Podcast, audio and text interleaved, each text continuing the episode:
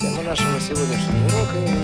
нас в гостях журнал «Школьный вестник».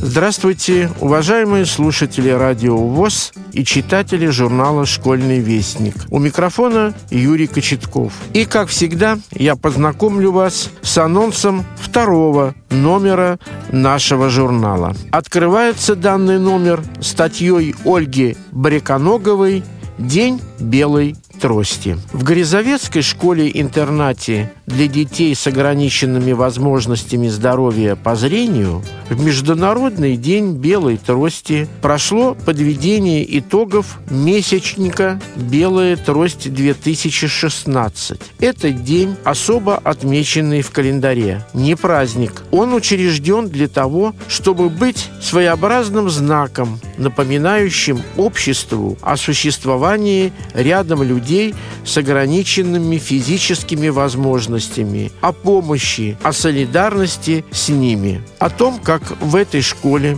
проходил праздник, о том, кто в нем участвовал, о некоторых выпускниках этой школы вы узнаете, прочитав эту, на наш взгляд, интересную статью. Я медленно поднимаю руку, со стиснутой в кулаке воображаемой гранатой. Затем резко разжимаю пальцы. Замечаю огромные глаза девочек и опущенные мальчишек. Совсем недавно эти дети стояли на ушах. Мои последние слова.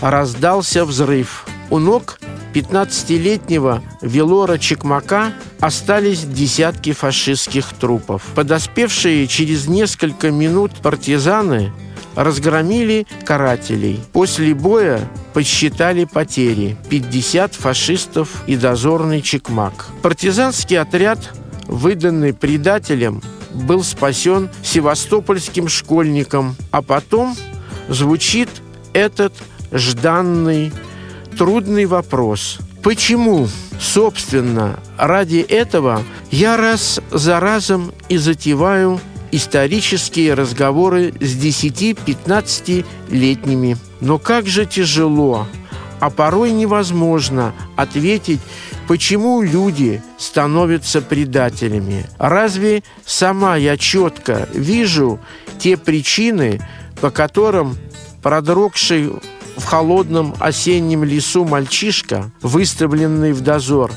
первым заметив фашистов, не ускользнул потихоньку в горы, а благополучный, сложившийся и, возможно, состоявшийся человек отдал в руки врага все, что должен был считать своей родиной. Вопрос назойливо возвращается в течение всего вечера. Всплывают из памяти образы, факты, личности.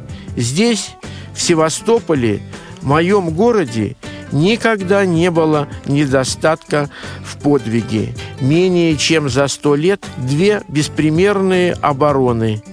349 суток во время Крымской войны и 250 Великой отечественной. Я очень рекомендую прочитать статью Татьяны Корниенко о любви или ключи от города. Поверьте, писать для подростков о патриотизме очень сложно. И мы у себя в редакции долго искали автора, который взялся бы за эту проблему. И, наконец, нашли. Это профессиональный писатель, профессиональный учитель, живущий в Севастополе, Татьяна Корниенко. В предыдущих номерах вы читали ее детские стихи. Но кроме стихов, она еще и замечательный журналист, и замечательный прозаик.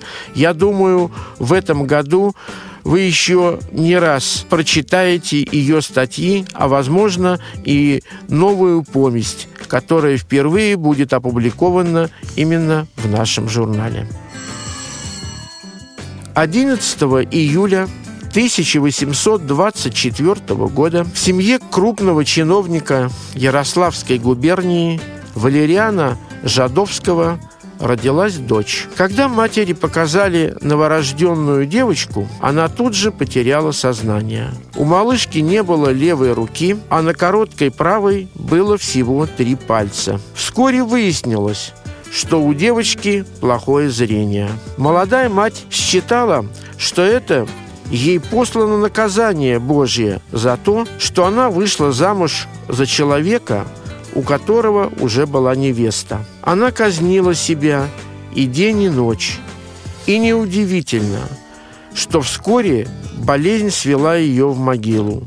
Юлии было всего четыре года. Отец, чтобы дочь не напоминала ему о неудачной женитьбе, отправил ее в деревню, в Костромскую губернию, к бабушке, которая сильно полюбила внучку и создала все условия для ее развития.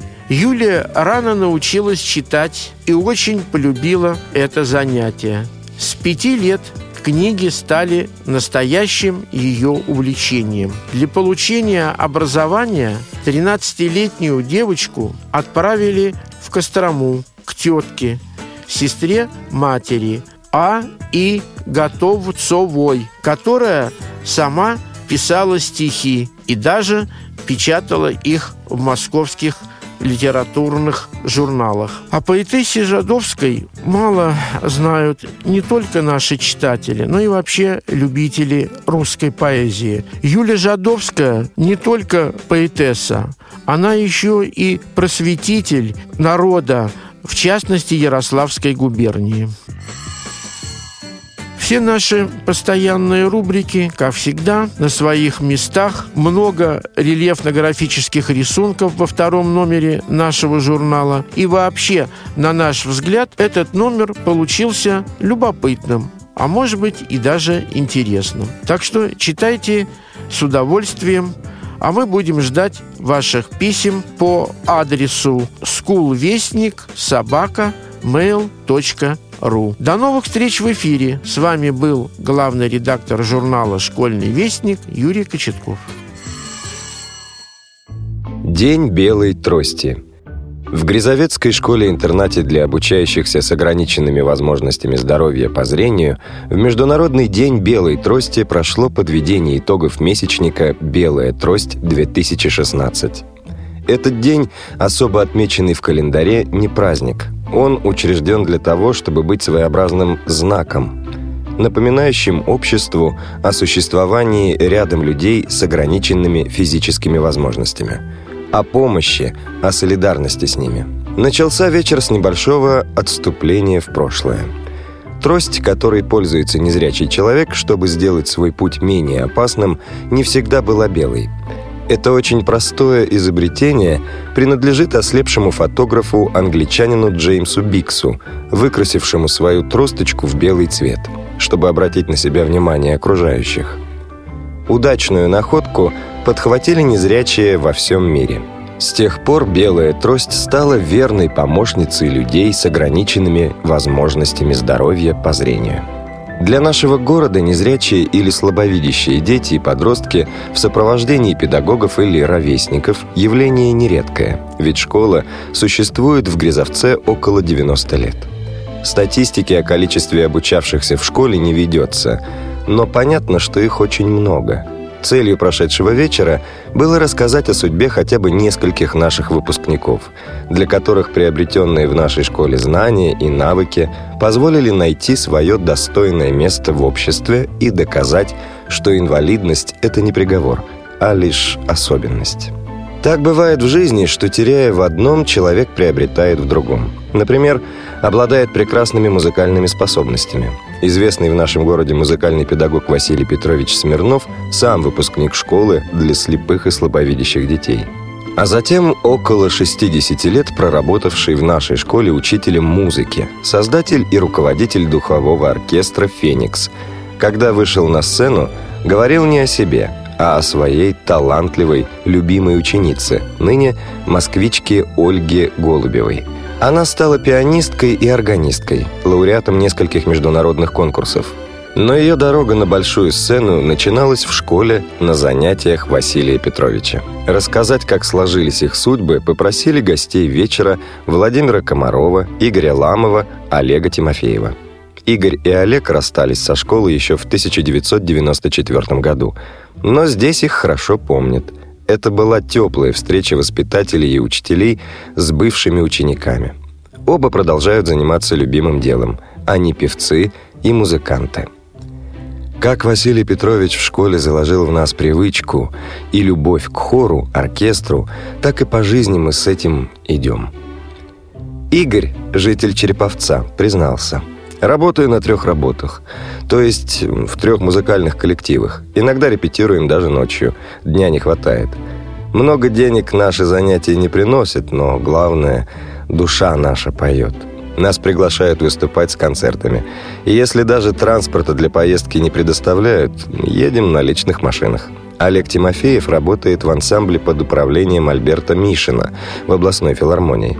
Не однажды в составе ансамбля выступал в Грязовце. Школьные учителя и воспитатели Олега приходили на концерт ансамбля, чтобы увидеть на сцене своего ученика. Значительно больше лет разделяют со школой Владимира Ниловича Комарова. Он учился в 1960-70-х годах. Чувствовалось, что возраст и полная неспособность видеть – это тяжкий груз для поднявшегося на сцену немолодого человека. Но когда он взял в руки баян и запел, в нем словно ожили внутренние силы, вырвалась наружу энергетика, способная увлечь слушателей. А когда в завершении, стоя, он заиграл прощальный марш славянки, некоторые зрители в зале сдерживали слезы.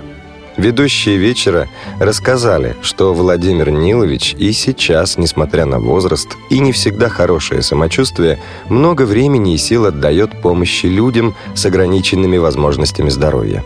Они идут к нему со своими просьбами и проблемами. Героиней вечера стала Юлия Дьякова. Восторг у детей в зале вызвало ее появление с собакой-поводырем Дианой, той самой собакой, о краже которой в этом году рассказывали по общероссийским телеканалам, как ее нашли и вернули хозяйке. Юлия привезла в подарок трости для незрячих детей. Ими надо обязательно пользоваться и не стесняться, как я сама когда-то в детстве, убеждала она со сцены. Рассказала она и о своей собаке, не только надежной помощнице, но друге, общение с которым приносит радость. Умнице Диане после концерта пришлось долго терпеть всеобщее внимание к себе. И детей, и взрослых. Всем хотелось ее погладить и приласкать. Конечно же, зрители не отпустили Юлю без исполнения песни, а поет она замечательно – и очень верит, что скоро она, выпускница Московского университета, найдет достойную работу, а пока приходится зарабатывать пением в московских подземных переходах. Лечебный массаж – призвание многих слепых людей. Их пальцы имеют особую чувствительность, поскольку многое в окружающем мире они познают на ощупь. Всех выпускников школы, ставших массажистами или осваивающих эту профессию, перечислить невозможно – Рассказ ведущих в течение вечера сопровождался показом слайдов. И вот на очередном слайде фотография учителя Светланы Алексеевны Шевченко. Снимок сделан в школьные годы Светланы Алексеевны.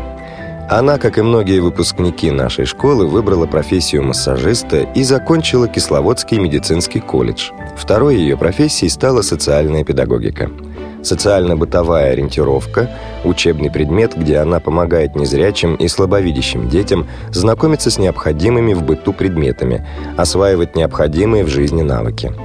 Любимое со школы увлечение Светланы Алексеевны – пение, и слушателей она порадовала песней. В школе дети по-прежнему учатся музыке и пению – Год от года, от репетиции к репетиции, совершенствуют свое исполнительское мастерство на занятиях Марины Анатольевны Насенковой, Вероника Кудряшова, Константин Кочнев, а совсем недавно и Даша Шелютта. Они выступают на школьных концертах, участвуют в конкурсах. Начав с занятий на духовых инструментах у Василия Петровича Смирнова, Илья Каширин продолжил свое музыкальное образование по классу фортепиано у Марины Анатольевны – Дана Николаева получает музыкальное образование в школе искусств. Их концертные номера украсили вечер. Почетная гостья школьного праздника Олеся Береговая призналась. Поэтому она решила стать в 7 лет. Как же удачно распорядилась судьба, что эта девушка с поэтическим настроем души оказалась в Грязовецкой школе. И сюда же пришла работать учителем русского языка и литературы Вера Ивановна Капустина. И создала здесь литературный клуб «Лира». Мечта Олеси исполнилась, ее детские наклонности к стихам выросли в большое поэтическое дарование. За плечами Олеси музыкальное училище и литературный институт имени Горького. У нее вышло несколько книг стихов. Она постоянный автор коллективных сборников лировцев. А еще за ее плечами страшное испытание. Четыре года назад, после автомобильной аварии, мы все переживали за жизнь девушки. Сколько же характера и сил потребовалось Олесе, чтобы выдержать физические и душевные страдания, подняться на ноги, продолжать писать стихи. Олеся, конечно, яркая индивидуальность, но она не одна у Веры Ивановны Капустиной. И откуда в неопытных сердцах начинают рождаться глубокие чувства, а в детских головах складываться стихи? Писали многие, некоторые продолжают писать во взрослой жизни – не писать уже не могут.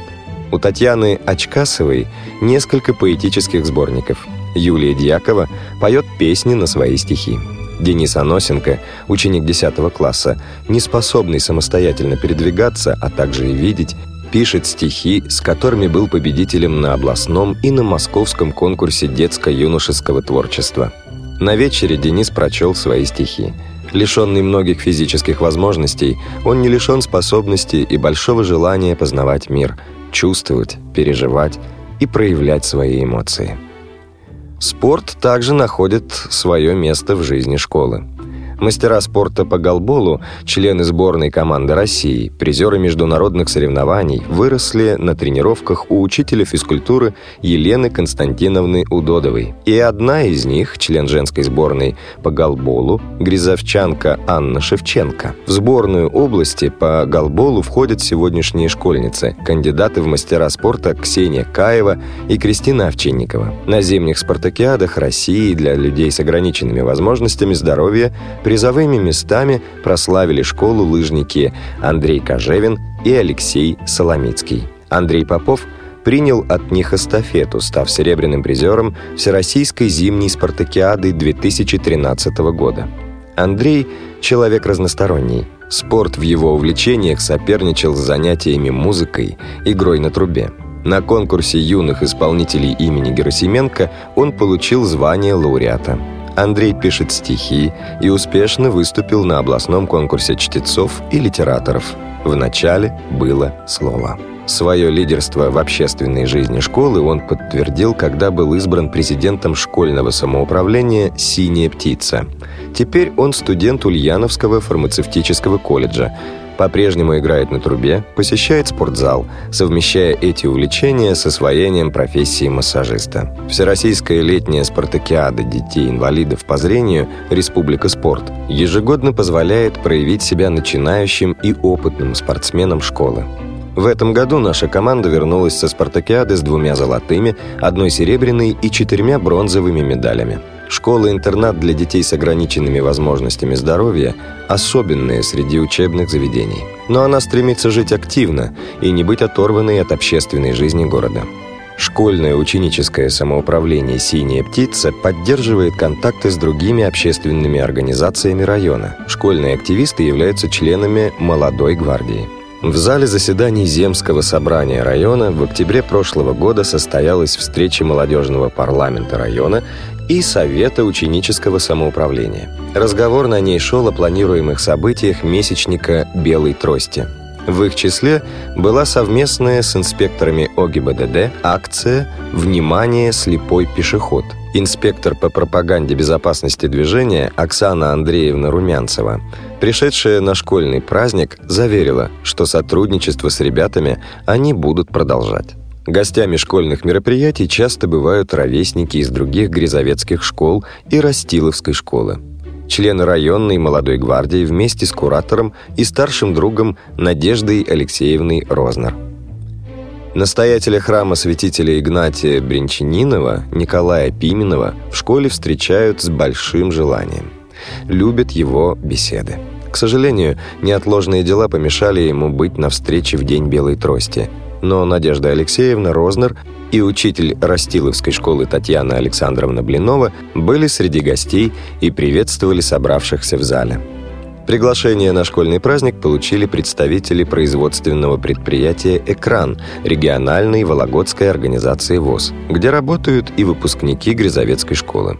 В октябре ученики школы побывали на экскурсии на этом предприятии, познакомились с производством. И вот ответный визит. В родной школе с удовольствием побывали Ольга Тиничева, Наталья Чернакова, Артем Орлов. А Елена Александровна Пиличева заверила, что работа на экране найдется и для тех, кто после школы захочет прийти на предприятие. Не впервые посетили школу представители ОАО «Северное молоко», начальник отдела рекламы и маркетинга Артем Валерьевич Филиппов вместе с веселой буренкой, костюмированным рекламным персонажем, прогулявшимся по залу, чтобы пожать детям протянутые руки.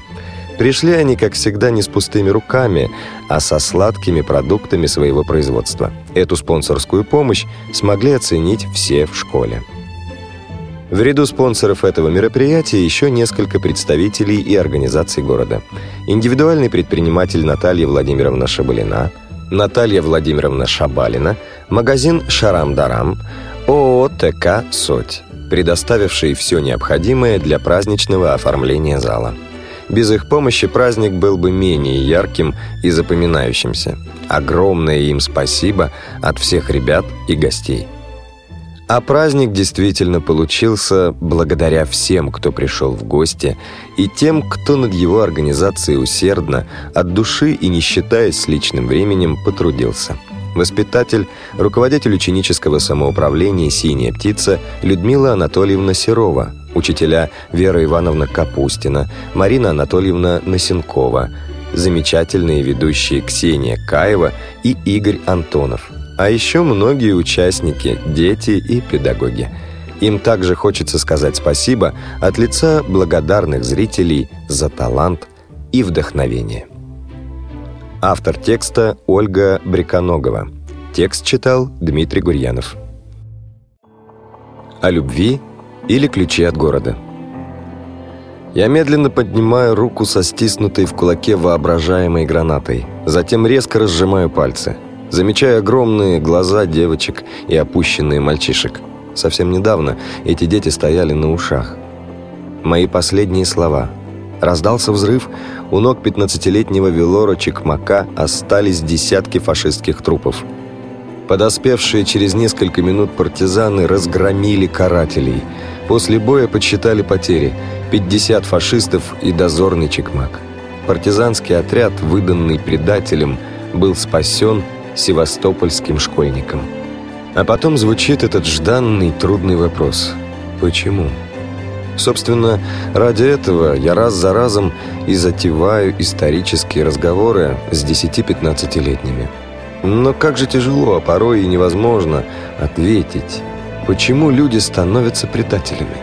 Разве сама я четко вижу те причины, по которым продрогший в холодном осеннем лесу мальчишка, выставленный в дозор, первым, заметив фашистов, не ускользнул тихонечко в горы, а благополучный, сложившийся и, возможно, состоявшийся человек отдал в руки врага все, что должен был считать своей родиной. Вопрос назойливо возвращается в течение всего вечера. Выплывают из памяти образы, факты, личности. Здесь, в Севастополе, моем городе, никогда не было недостатка в подвиге – Менее чем за сто лет две беспримерные обороны. 349 суток во время Крымской войны и 250 Великой Отечественной. Мы, местные дети, выросли среди подвига. В пять лет я собирала картечи ядра на знаменитом Малаховом кургане. Я жила там, рядышком, и волокла всю эту тяжесть в оборонительную башню. На крыше башни горел вечный огонь, а под крышей смотритель музея рассказывал, что из 16 тысяч матросов, оборонявших город, в живых осталось около 800. Ведь тоже могли бы уйти. Полной блокады города не было или не могли. Тогда почему? Это 1855 год. Может, люди тогда были другие? Но вот не так далеко ушедший 1941. Родина моя, земля русская. Я дрался так, как подсказывало мне сердце. Бил гадов, пока в груди моей билось сердце. Я умираю, но знаю, что мы победим. Врагу не бывать в Севастополе. Моряки-черноморцы, деритесь крепче, уничтожайте фашистских бешеных собак. Клятву воина я сдержал. Калюжный. Эту записку нашли в противогазе паренька Алексея Калюжного. Он был пулеметчиком Дзота номер 11, охранявшего подступы к городу. Четыре дня фашисты не могли преодолеть этот рубеж. Когда Дзот был полностью разрушен, связные увидели среди опаленных бревен в почерневших грязных бинтах павших краснофлотцев весь боевой расчет. В моем городе больше двух с половиной тысяч памятников десяткам тысяч героев. Неужели все они были другими? Неужели знали что-то особое, владели какой-то тайной, сделавшей их бессмертными? Но вот совсем уже рядышком. Год 2014, март, 16 число. Для всех день воссоединения Крыма и Севастополя с Россией. Для нас, участников этого события, день возвращения на родину. Тем, кто не пережил его, ничего объяснить невозможно. Ни чувств, ни эмоций, ни колоссальной напряженности и решимости. Это после будут незнакомые севастопольцы обниматься на улицах, словно давние друзья. Точно так же было в 1945-м. А тогда я шла отдать голос за воссоединение с Родиной, и вдруг увидела старуху, дряхлую совсем, немощную, лет ста, не меньше. Она висела на руках двух внуков, а может быть правнуков, которые с трудом волокли ее в горочку. По щекам старухи катились слезы. «Бабулечка, зачем же вам такие сложности? Ведь можно было дома проголосовать». Вырвалось у меня при виде такой глупости недогадливых мужчин. «Что ты, деточка? Я на родину своими ногами должна прийти. Столько лет ждала и дождалась. Вот дойду и помирать можно». Это было утром. А вечером каждый час мы с симферопольской подругой орали по телефону, задыхаясь от счастья, перебивая друг друга. В Крыму 80, 90, 96% «за». В Севастополе 94, 95, 96. И я знала, что подруга моя, Муж ее сыновья уже в ополчении, уже были на блокпостах, уже надышались слезоточивым газом, что сын бросил престижную многодолларовую работу в Киеве, шикарную квартиру и рванул домой, едва поняв, что родному городу угрожает опасность. Да, он вернулся домой, хотя мог бы остаться. Снова тот же вопрос. Почему? Но это же вопросы войны и мира. Тут всегда особое отношение людей со своей страной. Могут возразить мне те, кто привык вникать и анализировать. И будут частично правы. Вот разговор в автобусе двух юных ополченцев перед референдумом о воссоединении Крыма с Россией. «Ты учишься или работаешь?» «Учусь на первом курсе в университете». «А я в техникуме. Как думаешь, влетит нам за пропущенные занятия?» Да какая разница, влетит или не влетит, нагоним. Лишь бы Россия нас брать не передумала. Если откажется, придется воевать по-настоящему. Знаешь, я до того, как пошел в ополчение, каждый день пиво, водка. Наркоту однажды попробовал, а сейчас как отрезало. Противно, словно в навозе сидел. Конечно, с Крымской или Великой Отечественной это не сравнить. И, к счастью, парнишкам не пришлось стрелять. Но угроза войны людей меняет. А если угрозы нет? Что заставляет профессора, автора учебников обеспеченного человека, брать с собой на прогулку мусорные пакеты? Почему, гуляя по степи, по лесопосадкам, профессор собирает бумажки, пустые бутылки, полиэтиленовые пакеты, тащит все это в мусорные баки? И так не один раз на телекамеру, год за годом, Всегда. Почему он это делает? Может, все дело в любви? Может быть, одним и тем же словом мы обозначаем совершенно разные понятия, и это мешает нам, людям, становиться людьми. Поставь преграду на пути роста маленького деревца, и оно вырастет корявым, скрюченным. Мы тоже можем корявыми вырасти, только преграды у нас особенные, понятийные. Вот вдумайтесь, мы говорим «люблю», когда чего-то хотим. «Я люблю конфеты». Каким словом можно заменить это якобы возвышенное «люблю»? «Я хочу конфеты». А «я люблю родину». Улавливаете? Совершенно другое это чувство. Прямо противоположное. Одно внутрь, другое наружу. Когда расстаются навсегда друзья, какое чувство живет в каждом из них? Почему чаще звучит «как же я без тебя»? А вот «как же ты сможешь пережить расставание?»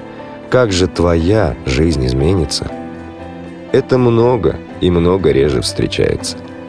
Почему мы, говоря, что любим маму, хотим, чтобы нам с ней было хорошо, а вот о том, что она устала, поздно ложится спать, волнуется за нас, лишает себя возможности почитать хорошую книгу, лишний раз выйти на прогулку со своими друзьями. Об этом как-то и не задумываемся. Так любим ли мы? Очень сложный и не детский вопрос. Но получается, что два совершенно различных понятия «хочу» и «даю» мы обозначили одним и тем же словом. Сияет солнышко в небе, отдает себя окружающему миру и не требует ничего взамен. Любит.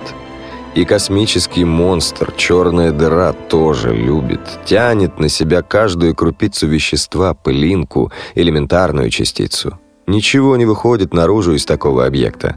Получается, что существует любовь сияющая и любовь глотающая. Вырос человек в окружении этой второй любви. Слышал с детства о том, что главное в жизни – достаток, престижная работа, квартира, машина, гараж. Ох, как трудно ему будет засиять. Впрочем, его и мысль такая вряд ли посетит. Невыгодно, не входит в круг понятий. Но вот беда-то в чем? Жизнь такая от животной мало чем отличается. Настоящий человек – существо сияющее, как солнышко. Как Бог, который отдает себя всем одинаково, если верить религиозным учениям. Только в таком состоянии можно узнать ничем не ограниченное счастье. Не могут сиять предатели любовью. Не могут сиять равнодушные любовью не могут сиять любовью стяжатели. Реальность нашего времени – поток беженцев из Украины, Сирии. Да, теперь я понимаю, почему одни здоровые мужчины и женщины берут оружие, чтобы встать непреодолимой стеной на пути врага, а другие собирают свои пожитки и покидают насиженное место. Хотела сказать родину, да споткнулась. Насиженное место для них подходит больше. Посидели на одном, насидят и следующее. И неважно, каких размеров эта родина, богатая она или бедная, щедрая или не очень, ведь дело-то не в ней, а в нас самих. Это мы сияем, мы дарим свою любовь. И доведись мне родиться и жить не в Севастополе, в любой иной точке России, Англии, Франции, Канады, разве суть моей любви поменялась бы?» В 1829 году небольшой брик «Меркурий», вооруженный 18 пушками, столкнулся в море с двумя турецкими громадными судами, несущими на бортах 184 орудия. На предложение сдаться русские моряки ответили отказом и, приготовившись к смерти, начали схватку за честь Родины. Матрос Афанасий Гусев, бунтарь, не раз наказываемый, неблагонадежный, Увидев воду, хлещущую ниже ватерлинии, встал в дыру, закрыл телом пробоину. Время шло на секунды. Гусев погиб. Что, жить этому матросу не хотелось? Родина его баловала? Да нет же. Наоборот. Однако перед лицом врага и возможностью позора России забыты были все обиды и несогласия. Командир этого экипажа, лейтенант Александр Иванович Казарский, выиграл битву за корабль и, конечно же, за самого себя, честь свою и достоинство. А вот сослуживец его, бывший командир «Меркурия» Семен Михайлович Стройников, не смог. Накануне без единого выстрела сдал свой «Рафаил», самый лучший, самый современный корабль Черноморского флота, противнику – и за исходом неравного поединка Казарского с турками наблюдал пленным уже с борта одного из обстреливающих Меркурий кораблей. В далекие времена родина обычно ограничивалась городской стеной. Ее обходили дозором, берегли. Осадой проверялась сила духа горожан. Они могли погибнуть все, от стариков до младенцев, или сообразно выгоде отдать врагу ключи от городских ворот. Какую выгоду имел Александр Прохоренко, вызвавший в Сирии огонь на себя? Какое понятие любви заставляло доктора Лизу, Елизавету Глинку раз за разом возвращаться под бомбы на территорию отшатнувшихся от Украины областей или в Сирию доставлять гуманитарную помощь? Великие примеры. Но мы, протянув руку старику на переполненной машинами улице, утешив в песочнице чужого малыша, говоря матери «я сама» или «сам» посижу с заболевшей сестренкой – а ты пойди поспи. Разве отличаемся чем-то особым от тех великих? Масштабы различны, суть одна, и она в любви. Любви к своему народу, любви к истинно человеческой жизни. Такая жизнь переливается всеми красками и оттенками, которые никогда не познать тем, для кого любовь – присвоение желаемого. И вы – имеющая талант любить, ничего не требуя взамен, никогда и никому не отдадите ключи от города прекрасного, счастливого, вставшего в вашей душе.